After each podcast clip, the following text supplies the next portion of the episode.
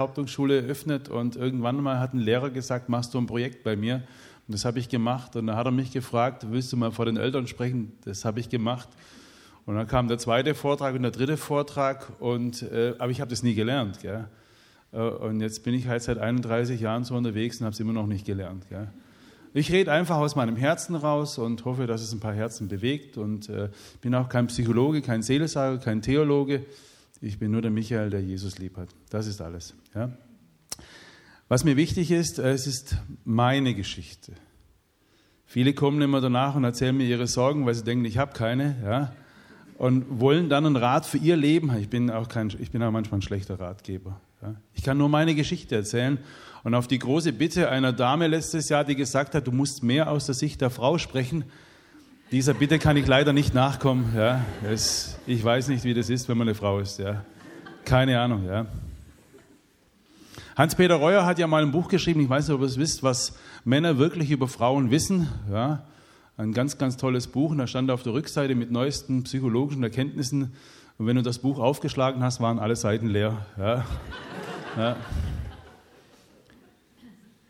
Ich durfte gestern über meinen Papa sprechen und mein Papa ist vor 14 Jahren am 11.07.2010 in den Himmel gegangen und vier Wochen bevor er starb, hat er gesagt, du darfst unsere Geschichte erzählen. Es ist mir wichtig, dass die Leute die Wahrheit kennen.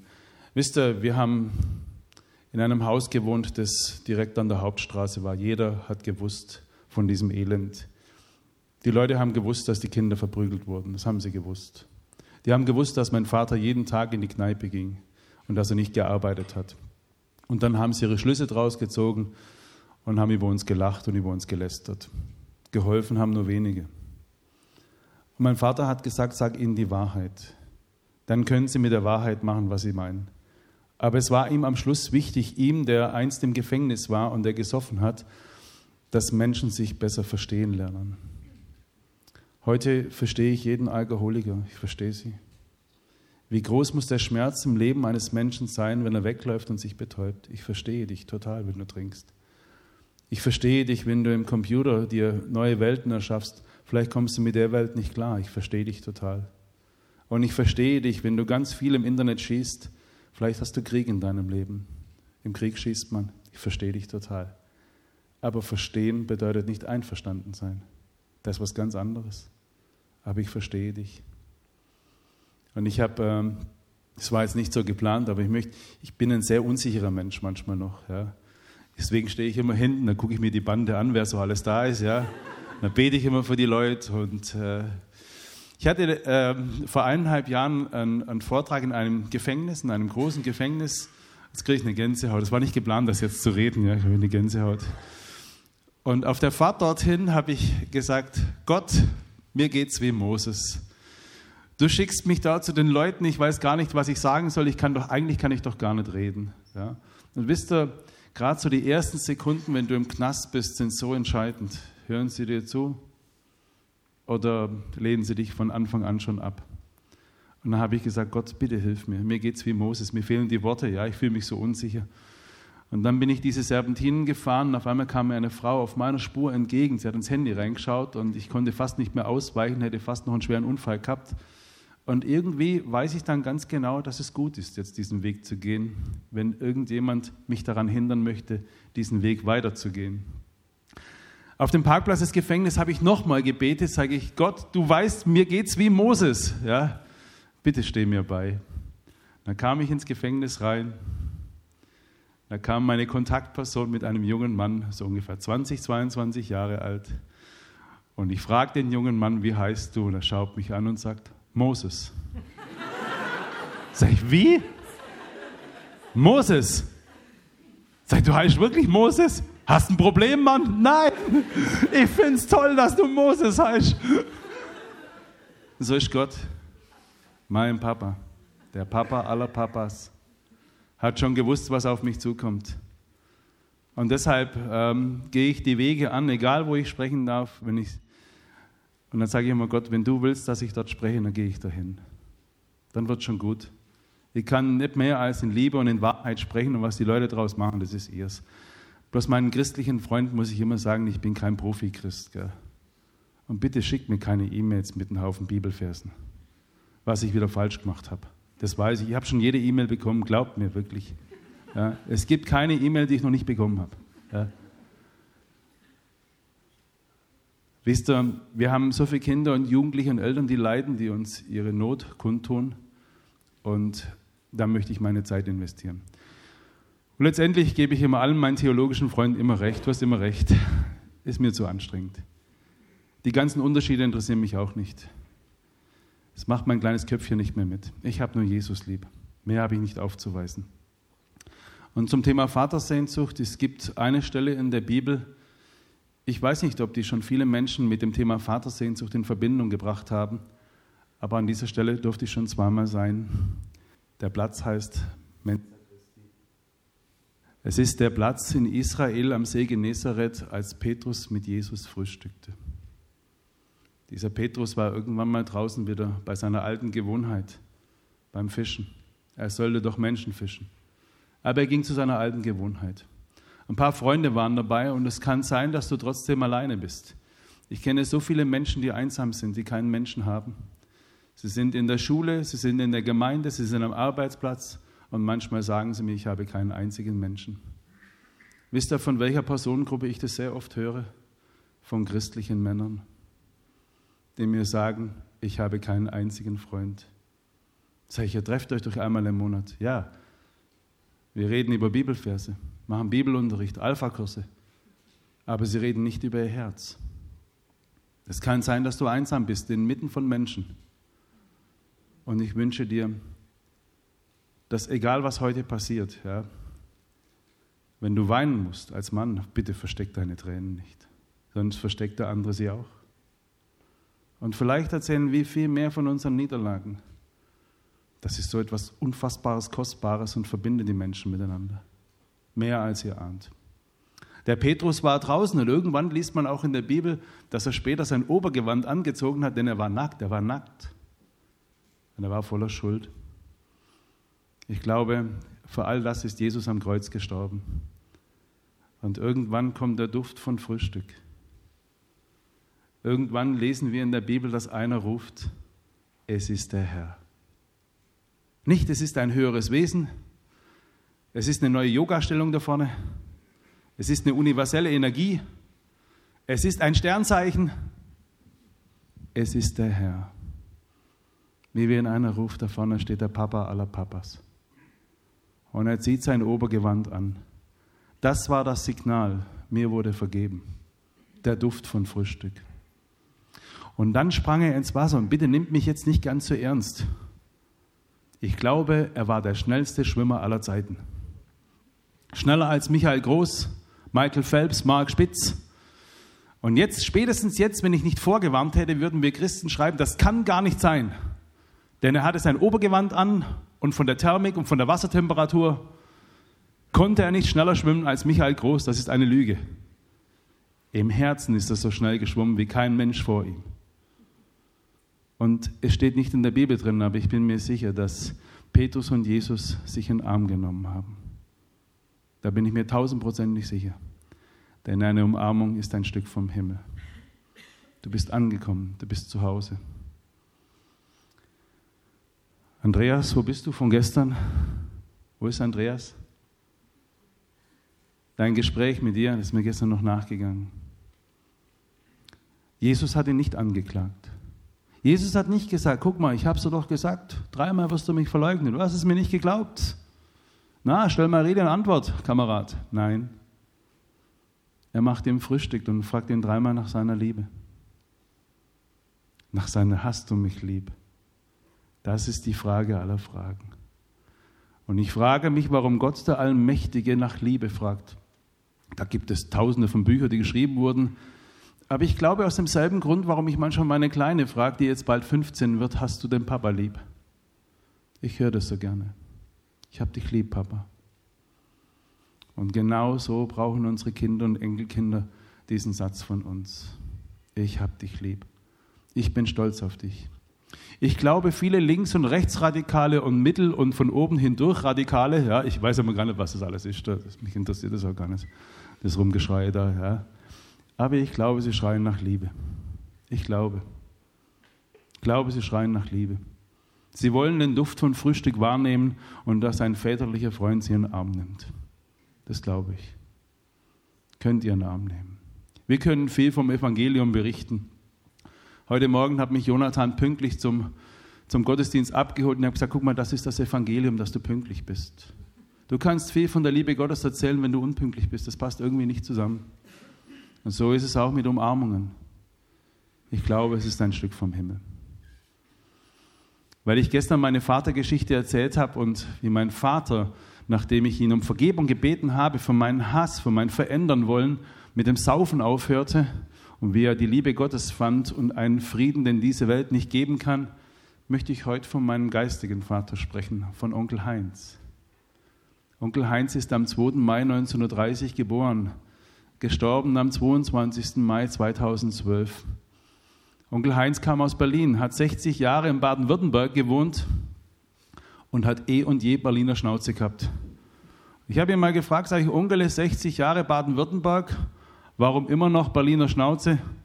Das Schwäbische tue ich mir nicht an, hat er gesagt. Ja. Er war klasse. Ich wünsche jedem Kind einen wie Onkel Heinz. Ich brauchte kein Google und kein Wikipedia, ich brauchte nur Onkel Heinz. Onkel Heinz hat alles gewusst, egal was. Ob es immer gestimmt hat, weiß ich nicht. Ja. Er war klasse. Er war stark. Er war früher bei der Polizei. Ich habe ihn bewundert. Ja. Onkel Heinz hat mir Schachspielen beigebracht, Dame, Mühle und so weiter. Und Onkel Heinz hat mir die Kunst der Selbstverteidigung beigebracht. Und jetzt sage ich mal ganz kurz ein, zwei Geschichten, die sind ein bisschen nicht ganz so christlich. Aber wisst ihr, ich komme aus der Gosse. Ich gehe in den Knast rein. Ich kann nicht von morgens bis abends, ja hochanständig schauen, das geht gar nicht. Ja. Ich muss ein bisschen Blödsinn machen. Ja.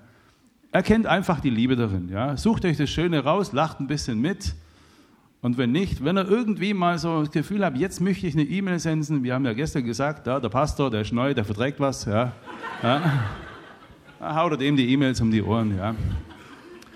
Onkel Heinz war 60 Jahre mit Tante Elfriede verheiratet. Tante Elfriede, die mich wie meine Oma im Glauben erzogen hat, meine Tante Elfriede ist vor drei Jahren gestorben. Sie hat drei, vier Jahre davor schwere Demenz gehabt. Sie hat alles vergessen. Aber großer Gott, wir loben dich, hat sie nicht vergessen. Vater unser hat sie auch nicht vergessen. Und eines Tages, sie kannte mich nicht mehr, habe ich sie gefragt, kennst du noch Jesus? Dann hat sie gesagt, das brauchst du mir nicht sagen. Ja? Das hat sie auch noch gewusst.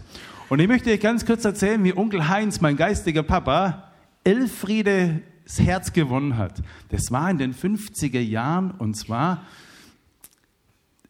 mein Onkel Heinz hatte noch einen Nebenbuhler, ja, der hieß Franz. Und die gingen zu dritt ins Kino. Ist doch unmöglich, oder? Ja. Und dann hat mein Onkel, mein Onkel Heinz gesagt, der Film war schon fast zu Ende. Es war so ein uraltes Kino, war nicht viel los. Da ging Franz auf Toilette und Onkel Heinz hinterher. Und da muss ich sagen, Männer gehen nie, selten zusammen auf Toilette. Ja? Da habe ich auch gestern erklärt, wenn du zehn Pinkelbecken hast, wo geht der erste Mann hin? Ganz hinten, weil er seine Ruhe braucht. Wo geht der zweite hin? Ganz vorne. Wo geht der dritte hin? In die Mitte. Und der vierte wartet, bis einer fertig ist, oder schließt sich auf Toilette an, weil er seine Ruhe braucht. Ja? Und ich habe von Frauen gehört, wenn die auf dem Klo sitzen, die reden sogar miteinander. Ja? Ich habe mich noch nie mit einem Mann unterhalten, der neben mir äh, groß macht. Noch nie. Ich wüsste gar nicht, was ich da sagen soll. Ja? Bei uns Männern ist es ganz anders. Wir würden am liebsten, wenn wir auf dem Klo sitzen, die Beine nach oben heben, damit man von außen nicht sieht, dass einer drin sitzt. Wir atmen auch nicht auf der Toilette. Ja?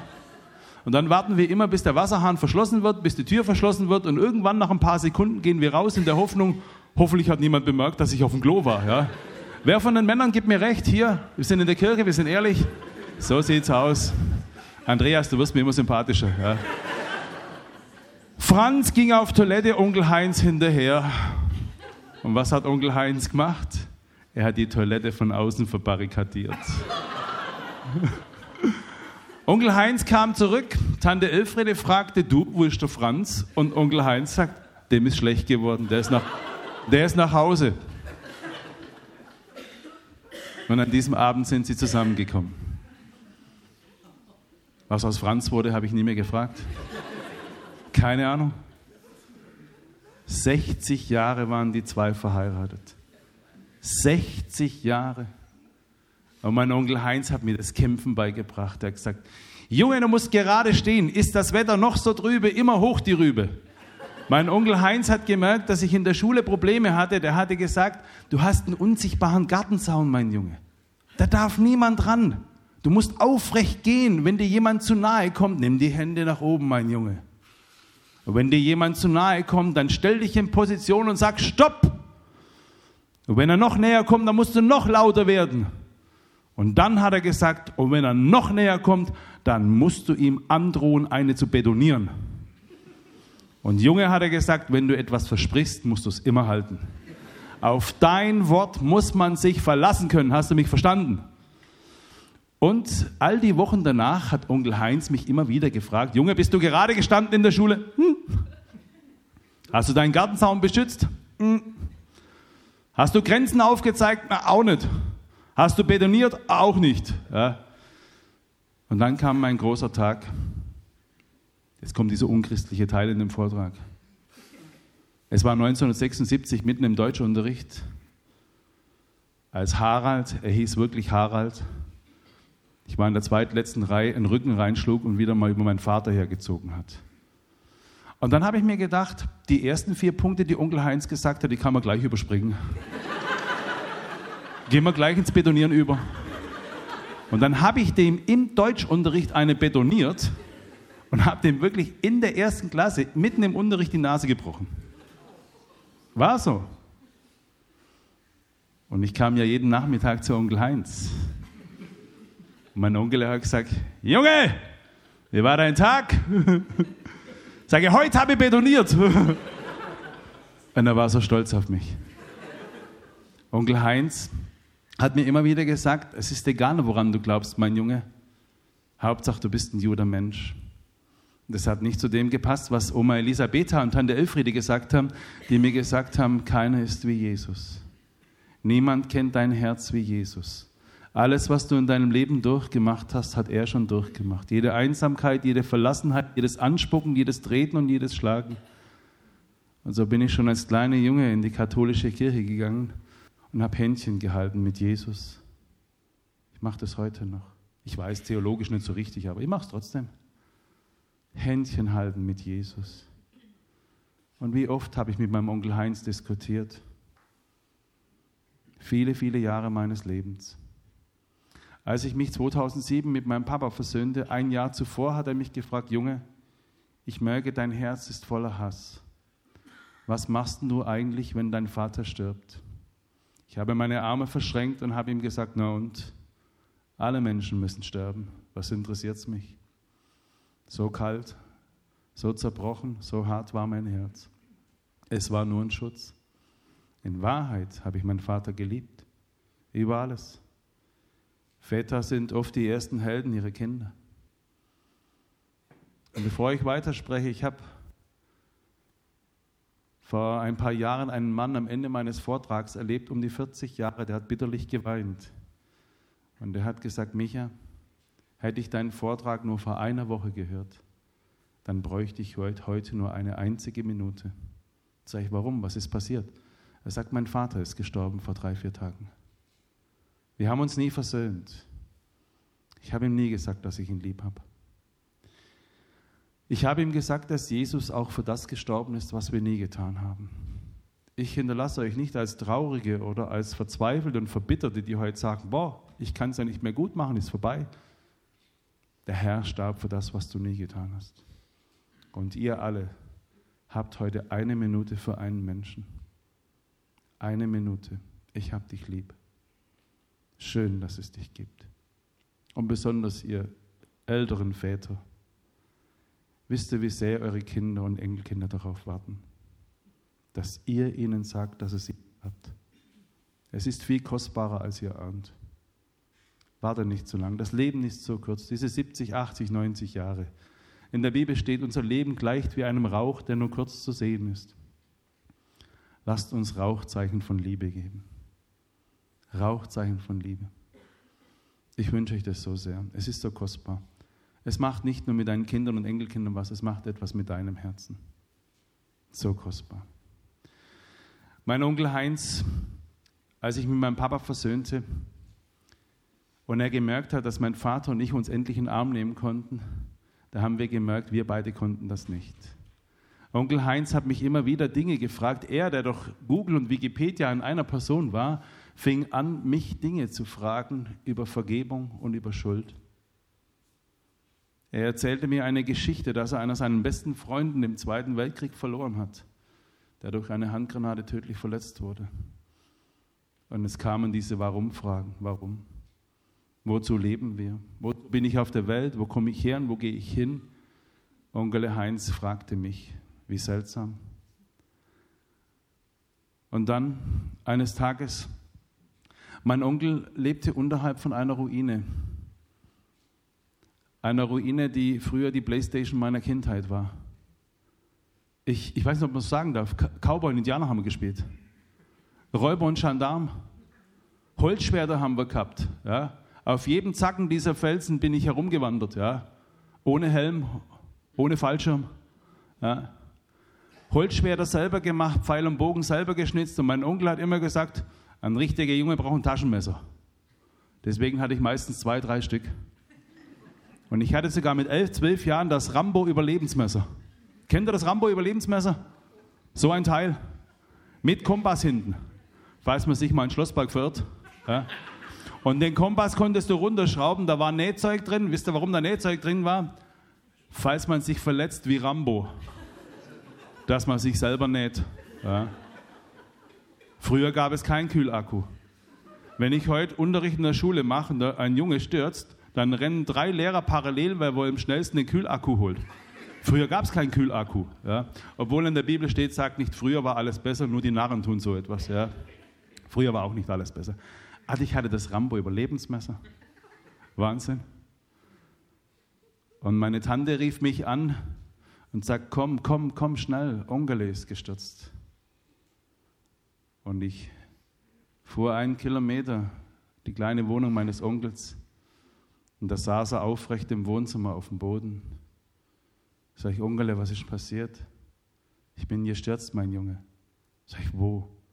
Dann zeigt er auf den Flur und sagt, da hinten bin ich die Treppen runtergestürzt. Sag ich, Onkel, das sind sieben, acht Meter, was machst du hier im Wohnzimmer? Dann sagt er, immer aufrecht, mein Junge. Er hat sich ins Wohnzimmer gerobbt, dass wenn ich komme, dass er aufrecht sitzt. Und dann habe ich zu meiner Tante gesagt, jetzt muss ich den Notarzt anrufen. Und dann hat meine Tante geschrieben, wenn du das machst, kommt er nie mehr nach Hause. Ich muss. Dann habe ich den Rettungsdienst angerufen und der Rettungssanitäter schaut mich an und sagt wahrscheinlich Oberschenkelhalsbruch. Und er nimmt mich auf die Seite und sagt, eines sage ich dir, oft, nicht immer. Oft kommen die Alten nicht mehr nach Hause. Ich bin dann dem Krankenwagen zehn Kilometer bis zur Klinik hinterhergefahren, habe gesehen, wie sie an meinem Onkel rumdoktern. Zehn Kilometer konnte ich hinter dem Krankenwagen beten. Ich brauche keine universelle Energie. Ich brauche keine bestimmten Atemtechniken. Ich brauche in den Krisen meines Lebens nur das Du gegenüber. Du. Der Name Yahweh soll ja heißen, ich bin der Ich bin, der für dich da ist ich bin für dich da. Er stillt jede menschliche Sehnsucht. Er ist der Papa, wo kein Papa auf dieser Welt so sein kann wie er. Und trotzdem sehen wir uns nach menschlicher Geborgenheit, dass uns jemand in den Arm nimmt und über den Kopf drüber streicht und sagt, ich bin stolz auf dich. Das hast du gut gemacht. So wie Onkel Heinz. Ihr seid alle geistige Mütter und geistige Väter, vergesst das nicht. Sprecht in das Leben von Menschen hinein. Wenn Worte so verletzend sein können, wie du bist nichts, du kannst nichts, aus dir wird nichts, die mich manchmal heute noch quälen, nach über 50 Jahren, wie viel mehr tragen gute Früchte die Worte, ich hab dich lieb, ich bin stolz auf dich. Und in Baden-Württemberg sagt man nicht, geschumpft ist genug. Ach, was für ein Blödsinn. Lobt, lobt einander, wertschätzt einander. Einen Menschen wertzuschätzen und zu loben, dauert nur ein paar Sekunden. Für den anderen wird es halten ein Leben lang.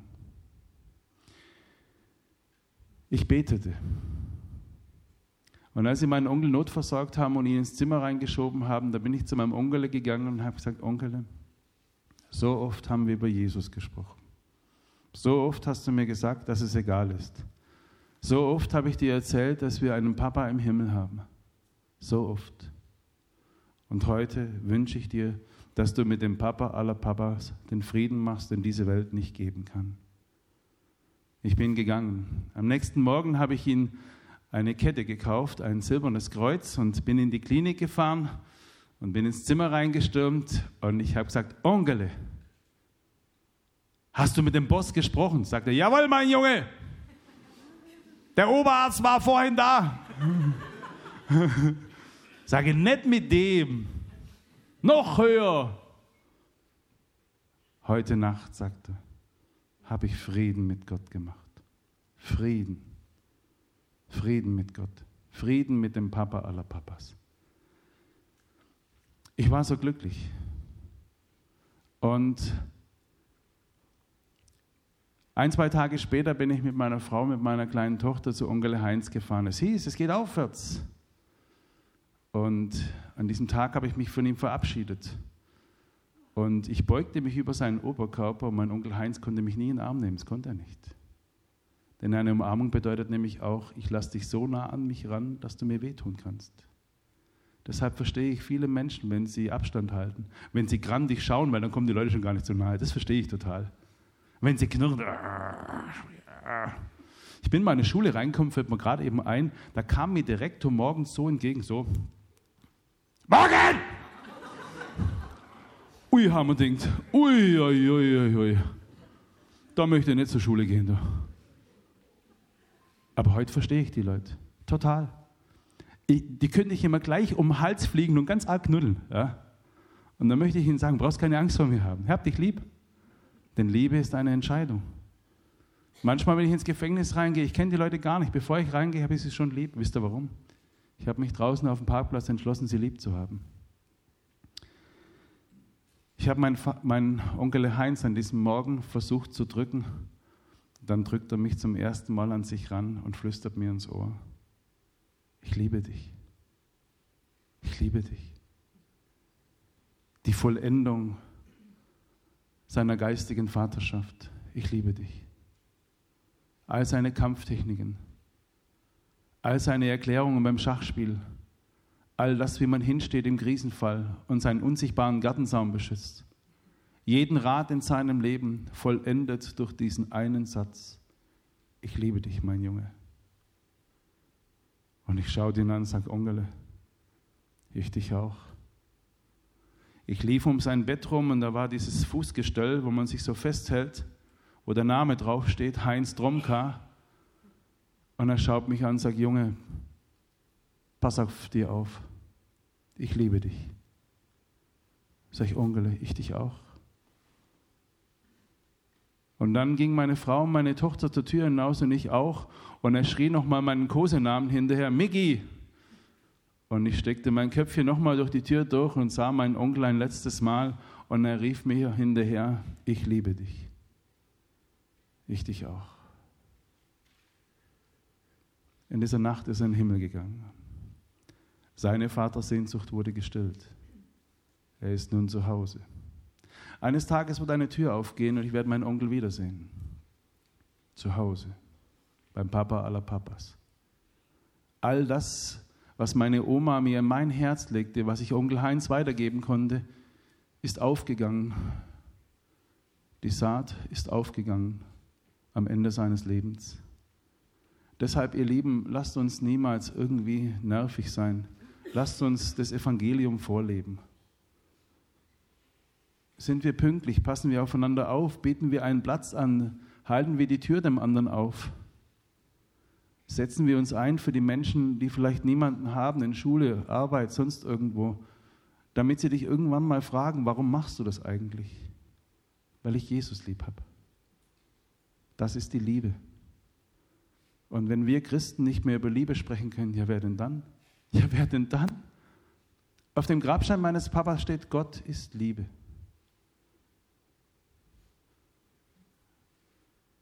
Wenn wir nicht über Liebe sprechen können, wer dann? Das ist wie wenn der Bademeister eine Wasserallergie hätte. Ja? Wir sollten über Liebe sprechen können. Wir reden doch den ganzen Tag über den Klimawandel. Von morgens bis abends. Ich bin auch ein Klimaaktivist. Ich wünsche mir, dass unser Klima viel besser wird. Dass die Menschen, die in unserer Nähe sind, gerne in unserer Nähe sind. Weil dort, wo wir sind, ein himmlisches Klima ist. Das wünsche ich uns. Und zum Schluss, heute spreche ich gute 45 Minuten. Ja. Ähm, wir haben noch 10 Minuten, gell? Haben wir noch 10 Minuten, oder? Wer, wer hat die Zeit hier im Griff? Ja. Ich weiß schon gar nicht, wann ich angefangen habe. Ich glaube, ich habe kurz nach Viertel angefangen, gell? Wer, wer ist der Boss hier? Wer? 20 nach habe ich angefangen. Ey, dann habe ich 15 Minuten noch.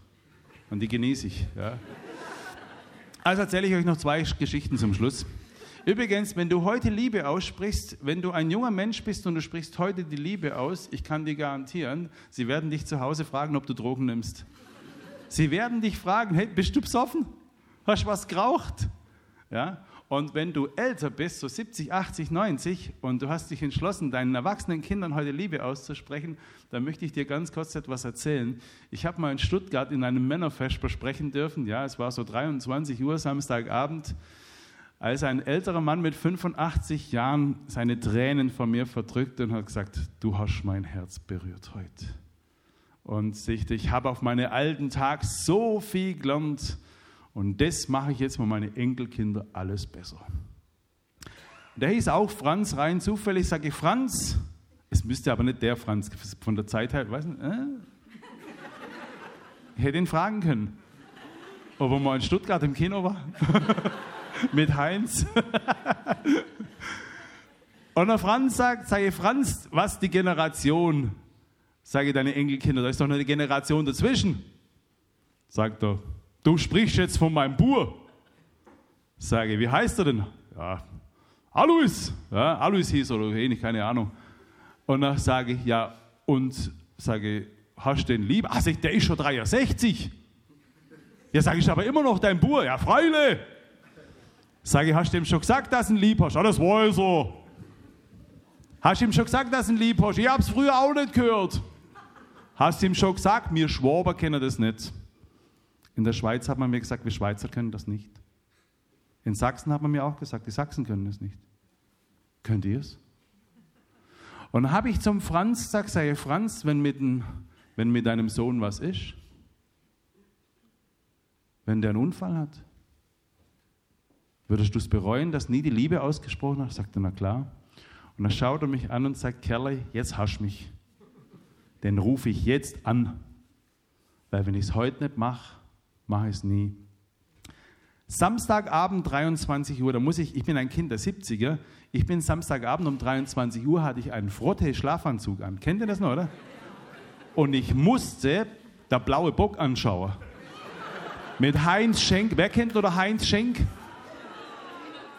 Dem ist mal in der Live-Sendung das Gebiss rausgefallen. Aber das habe ich gleich. Und ich musste mir der Hans-Jochen Kuhlenkampf musste anschauen. Der große Preis, laufende Band, das war mein Samstagabend, ja. Wahnsinn. Und der Franz rief seinen 63-jährigen Sohn an. Jetzt weiß ich wieder, wie er hieß. Alfons hieß er. Alfons! Hier ist der Vater! Und der Sohn sagt ins Telefon: Vater, elf ist. Ist was passiert? Neu! da ist eine Sache, die muss ich mit dir klären. Ja, was? Alfons sagt er. Es war so, es ist so und es bleibt so. Lieb habe ich dich. Und da war Stille am Telefon. Und dann fragte Alfons seinen Vater: Vater, musst du heute Nacht sterben? So seltsam reagiert die Welt, wenn du über Liebe sprichst. Sie reagiert nicht mehr so seltsam, wenn wir von Krieg, Mord und Totschlag und Nagedei sprechen, über Fußball und Wetter und Klima. Sie reagiert so komisch, wenn, sie, wenn du über Liebe sprichst. Aber es ist nicht wichtig, was zurückkommt. Es ist nur wichtig, was du gibst. Und nun möchte ich euch am Schluss von Maya erzählen. Maya ist am 18. März 2016 in den Himmel gegangen mit 16 Jahren. Maya hatte Jesus lieb. Maya hat sechs Monate vor ihrem Tod die Diagnose bekommen, dein Leben geht zu Ende. Und Maya hat mich begleitet. Sie hatte den Wunsch, mit mir on Tour zu gehen. Eines Tages standen wir im Bautzen in einem Kino drin vor 300 Leuten. Der Veranstalter hat gemeint, es sind 30 Gemeindemitglieder da und der Rest werden wohl Atheisten sein. Obwohl es gibt einen Ort, wo es keine Atheisten gibt. Wisst ihr, was das für ein Ort ist? Ein abstürzendes Flugzeug. Da gibt es keine Atheisten mehr. Die beten alle. Ja? Und ich habe da einen Vortrag gehalten und am Schluss ergriff Maya das Wort. Und Maya war mit ihrer Krücke, das bildhübsche Mädchen auf der Bühne, und sagt, ich, ihr erster Satz war, ich muss bald sterben. Und da fingen die Ersten an zu weinen und dann hat sie gesagt, ihr müsst nicht weinen. Ich gehe nur zum Papa aller Papas. Er steht mit ausgebreiteten Armen da und empfängt mich. Kennt ihr ihn schon? Habt ihr ihn schon lieb? Und niemand hat ihr widersprochen. Niemand. In dieser Nacht, an diesem Abend, brachte man ein 13-jähriges Mädchen, welches in derselben Woche ihren Vater durch Herzinfarkt verloren hatte. Wir wurden gefragt, ob Maya sich Zeit nehmen könnte für das Mädchen. Und Maya hat das Mädchen in Empfang genommen. Maya hatte keine Bibelverse, Maya hatte keine schlauen Sprüche. Wisst ihr, was Maya gemacht hat? Sie nahm dieses 13-jährige Kind in ihre Arme. Was denkt ihr, wie lange? Meine Kollegin war dabei, sie kann es bezeugen. Ohne ein einziges Wort über eine Stunde. Das ist das Evangelium. Ich halte dich. Ich bin für dich da. Weint mit den Weinenden. Sie hielt dieses Kind. Und Maya hat mir mal gesagt, wir waren mal auf einer christlichen Veranstaltung und dann kam sie mal ganz genervt zu mir her und sagt, Maya, was ist los? Boah, sagt sie, die Christen, die nerven mich. Sei ehrlich, was ist wieder passiert? Ah, da hinten kam schon wieder einer und gesagt, er betet für mich, dass ich gesund werde. Sag, ist schön. Micha hat sie gesagt, du und er und viele andere, ihr versteht nicht. Ich bin gesund. Ich habe doch Jesus in meinem Herzen. Ich habe doch alles, was ich brauche. Was wollt ihr von mir? Was für ein Kind. Als sie in den Himmel ging, haben die Leute, die dabei waren, gesagt, sie hat den Himmel offen gesehen. Wie meine Oma, die vor genau 40 Jahren in den Himmel ging. Ihr letzter Satz war, Jesus ist wunderschön. Und wenn mich Leute immer fragen, wie geht's dir, ich, du, das meiste passt schon, aber alles nicht. Alles ist erst dann gut, wenn ich in den Armen von Jesus bin. Dann ist alles gut. Und bis zu dieser Zeit bin ich ein geistiger Vater, nicht nur ein Vater für meine zwei Kinder, sondern ein geistiger Vater für viele. Ich werde sie in den Arm nehmen, mit ihnen lachen und Quatsch machen. Ich werde nicht so sehr auf das gucken, was nicht passt. Ich werde ihre Begabungen hervorheben und sie loben und wertschätzen. Ich werde das Schöne aus ihnen herauslieben. Und vielleicht noch ein Wort. Ich habe gestern erwähnt, dass ich mich um einen Aussteiger aus der Drogenszene, aus der Gewaltszene, aus einer ganz gefährlichen Gang kümmere. Und dieser junge Mann, der hat regelmäßig, ist er ins Bordell gegangen, er hat Kokain konsumiert, er hat gesoffen, er hat Schlägereien gehabt, Schießereien, Messerstechereien. Alles, was er jetzt noch macht, ist saufen und kiffen. Meine christlichen Freunde sagen, Mensch, Sebastian, hör auf mit dem Saufen und mit dem Kiffen. So leben Christen nicht. Und der Sebastian hat schon oft zu mir gesagt, ich glaube, ich drehe aus dem Verein wieder aus. Die Christen sind mir zu anstrengend. Was sagst du zu meinem Verhalten? Sage ich, Sebastian, ich bin stolz auf dich. Ehrlich? Sei na klar. Du gehst nicht mehr ins Bordell, das sehe ich doch. Du hast mit dem Koksen aufgehört. Halleluja. Keine Schlägerei mehr. Keine Schießerei. Ich bin stolz auf dich. Ich habe dich lieb. Er ist 40 Jahre. Alle paar Tage schreibe ich ihm, dass ich ihn lieb habe. Das, das Schöne werde ich aus ihm herauslieben. Ich werde nicht die ganze Zeit auf dem herumhacken, was nicht gut ist. Andreas Christus hat das auch nicht gemacht. Hast du mich lieb? Und die Liebe liebt das Schöne aus einem Menschen heraus. So habe ich es für mich gelernt. Wenn es falsch ist, Gott formt mein Herz. Ich habe ihn lieb und er wird es schon richten. Auch er wird mir eines Tages Frühstück zubereiten und meine Vatersehnsucht vollkommen stillen. Ich würde ganz zum Schluss mit der Unterstützung von Thorsten, ja, in diesem Setting heute hier, ja, ich habe gestern so ein bisschen gesprochen, ich komme mit diesen ganzen Fremdwörtern nicht mehr klar. Setting, evaluieren, performen und oh, ich, ich liebe so sehr, wenn man eine einfache Sprache hat. So wie Sterbende. Sterbende haben immer eine einfache Sprache. Ja. Die reden ganz klare Sache und immer in Liebe und Wertschätzung und so möchte ich das auch machen. Und zum Schluss möchte ich euch etwas vorlesen von dem Kind, das gesagt hat, ich gehe zum Papa aller Papas. Und dann würde ich gerne beten. Du kannst mich jetzt vom Anfang bis zum Schluss begleiten. Mit was? Wir haben es nicht ausgemacht. Wir haben ausgemacht, dass er mich begleitet, aber mit was? Ich habe keine Ahnung, was er jetzt macht. Ja, ja aber so, so was Liebevolles, sowas, was Langsames. Also, also kein Heavy Metal oder sowas. Ja.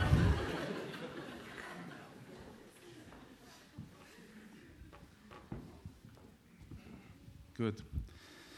Ihr Lieben, ich wünsche euch, wir sollten Gott von ganzem Herzen und von ganzer Seele und von ganzem Verstand lieben so möchte ich, dass euren ganzen Verstand jetzt einsetzt und euer Herz weit macht für das, was dieses kleine Mädchen zu sagen hatte. Es kommt tief aus ihrem Herzen. Und sie hat gesagt, ich bin erfüllt. Die Liebe Gottes füllt mich total aus. Lieber lebe ich nur ein paar Jahre und weiß mich von Gott geliebt, als hundert Jahre ohne dieses Wissen und ohne diese Liebe. Einmal sagte sie, es ist nicht wichtig, wie lange du lebst, sondern wie du lebst. Und eine ihrer größten Bitten war immer und immer wieder, lebt miteinander in Liebe. Lebt miteinander in Liebe. Ein Schauspieler hat mal gesagt, jeder Mensch, der dir entgegenkommt, steckt in einem Kampf. Er steckt in einer Schlacht, von der du keine Ahnung hast.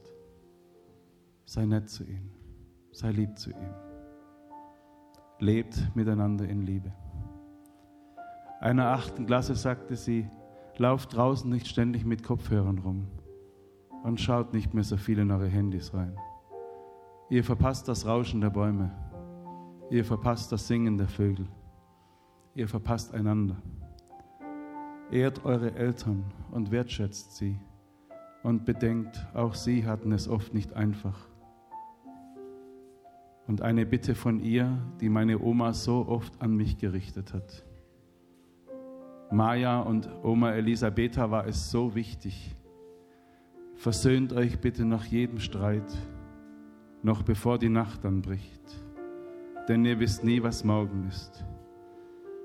Und Majas ganz große Bitte an dich und an alle Menschen dieser Welt, leg dein kleines Leben in Papas weiche Hände.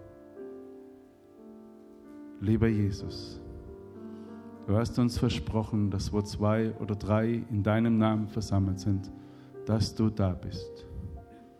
Der Papa aller Papas ist nun hier. Herr, du kennst unsere Herzen. Du weißt, dass unerfüllte Sehnsucht uns krank macht. Aber du bist da. Du siehst unseren Schmerz, unseren Mangel und deshalb bitten wir dich, segne unseren Mund damit wir über Liebe sprechen. Dass wir sagen können, ich habe dich lieb, ich bin stolz auf dich. Dass wir um Vergebung bitten können. Segne bitte unsere Hände und Arme, dass wir uns in den Arm nehmen können, damit der Himmel sichtbar, spürbar und erlebbar wird. Und segne unsere Beine, damit sie die Wege gehen, die du gedacht hast. Und segne unsere Augen, damit sie tiefer sehen und segne unsere Ohren, dass hinter allen Beleidigungen, allem Geschrei dieser Welt die Sehnsucht nach Liebe wieder vernehmbar ist. Und segne unser Herz, dass es dich einlädt und nie wieder gehen lässt. Und so segne uns und behüte uns, der allmächtige Gott, der Vater aller Väter, der Papa aller Papas und es segne euch Jesus Christus, Herr aller Herren, König der Könige, durch dessen Liebe Papas Liebe sichtbar wird. Er ist der Herr aller Herren, der liebevollste Fußpfleger, der je die Welt betreten hat, der genialste Frühstückszubereiter, der wunderbarste Inarmnehmer. Er war der Kardiologe aller Kardiologen. Und es segne euch der Heilige Geist, der euch die Kraft gibt, über diese Liebe und Versöhnung zu sprechen und euch die Gewissheit gibt, was immer auch kommt und wo immer du bist. Papa, der Papa aller Papas, ist immer für dich da. Amen.